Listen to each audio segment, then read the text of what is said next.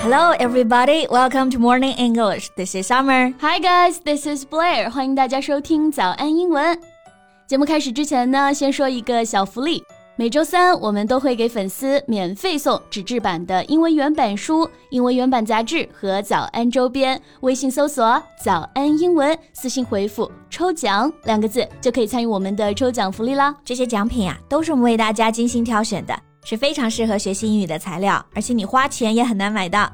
坚持读完一本原版书、杂志，或者用好我们的周边，你的英语水平一定会再上一个台阶的。快去公众号抽奖吧，祝大家好运！今天这期节目啊，很重要，对，非常重要。为什么重要呢？因为就是重要。我们搁这儿说绕口令呢啊，说到重要啊，大家想到的一个表达一定是。important，对，当然这个词本身没有任何问题，只是有些时候呢，你会觉得光一个 important 还不够啊。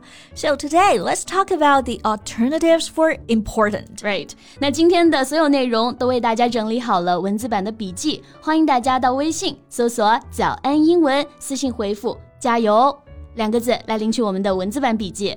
Okay, so the first one you can choose is vital.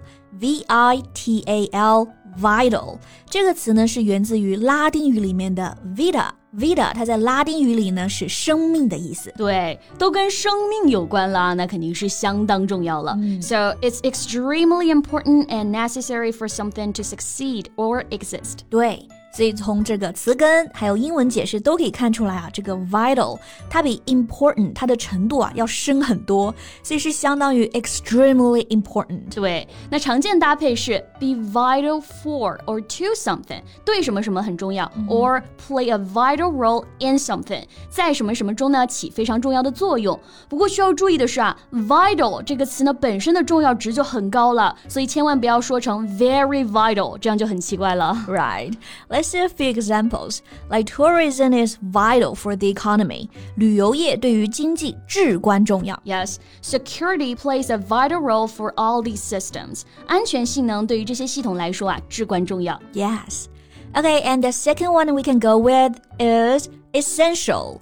E S S E N T I A L, meaning completely necessary, extremely important in a particular situation or for a particular activity. 对，从英文释义可以看出来啊，essential 跟 vital 它是属于同义词，都相当于 extremely important, very important 这个意思。那我们可以翻译为极其重要的、必不可少的。对。那我们来看看这个词的发音啊，essential，它第一个呢字母 e 发的是一个 e 这样一个音，然后重音呢在第二个音节上，essential。Right, essential. For example, experience is essential for this job. 对于这个工作呢，经验是非常重要的。Yes.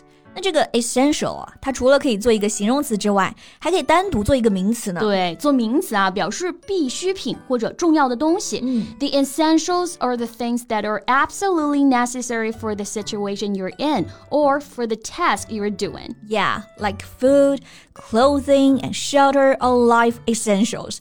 像食物、衣服和住所，那就是生活的必需品了。Right. 诶，再来说一个我平常用的比较多的啊，嗯，irreplaceable 这个单词乍看好像 挺难的，其实熟悉它的构词法之后呢，你会发现，哎，其实不难，而且呢，你都认识。没错啊，irreplaceable，大家可以听这个词呢，它其实是有一个否定前缀 ir，然后加上 replace。后面再加一个 able，这样子来组成的啊。嗯，replace，哎，这个词你就熟悉了，是个动词，表示代替。那么 replaceable，可代替的，然后再加上一个 ir 的前缀 irreplaceable，所以就表示不能代替的，独一无二的。对，都独一无二了，这个重要性可想而知啊。那我们再来看看它的英文释义。too special, valuable, or unusual to be replaced by anything else。尤其呢是因为太特殊或者太贵重，不可替代。Yes.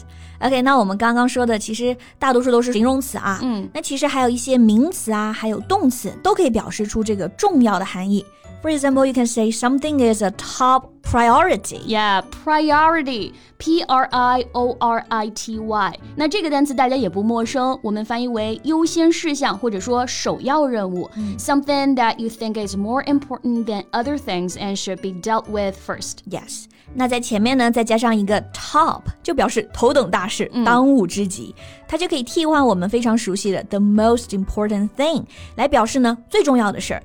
For example, in many regions, education is the top priority. 教育是当务之急。 Right，那 priority 它是名词啊，它的动词形式是 prioritize，就表示提高某事儿的优先级、优先处理、优先考虑某事儿。嗯，比如我们工作的时候呢，事情很多，就需要先分清轻重缓急，make lists of what to do and prioritize your tasks。 Exactly。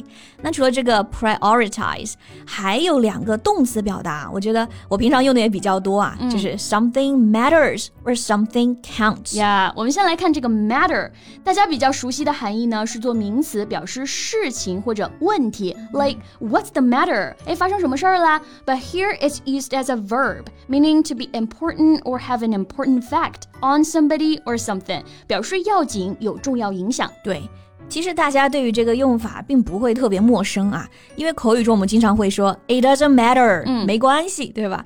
所以如果呢有件事情它 matters，那就是有关系了。Yeah, for example, as long as you're happy, that's all that matters. 只要你幸福啊，这就是最重要的事儿了。Yes，然后呢，还有一个 count，它的用法含义也差不多啊，c o u n t count，它最常用的含义表示数数，like count from one to ten，从一数到十。 Yeah, but here it means to be important，表示很重要啊。比如最近大家呢工作很忙，分秒必争。I think every minute counts. 呀。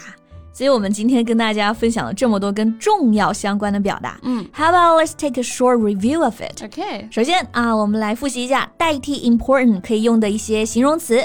Number one, vital, meaning extremely important. Something is of vital importance. Number two, essential also means very important. Something is essential. 它同样呢可以做一个名词，一般是复数形式出现，表示必需品。 Yeah, number three, irreplaceable. IR 否定前缀加上 replaceable 表示无可代替的、独一无二的。那除了常见的形容词，大家也可以用一些名词或者动词表达，比如 top priority 首要任务、头等大事。Or you can say that something matters or something counts. For example, it's not the appearance that matters or counts, but the inner world of a person. 重要的不是外貌，是内心。嗯，那今天就跟大家分享了这么多常用的可以替代 important 的表达啊。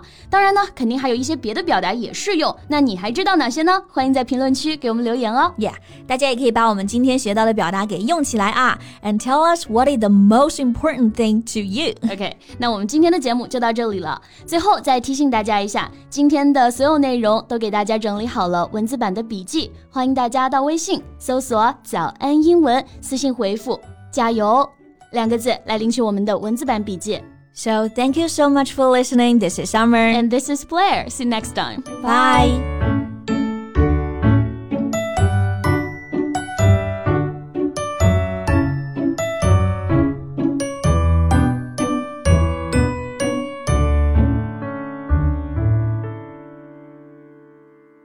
This podcast is from Morning English.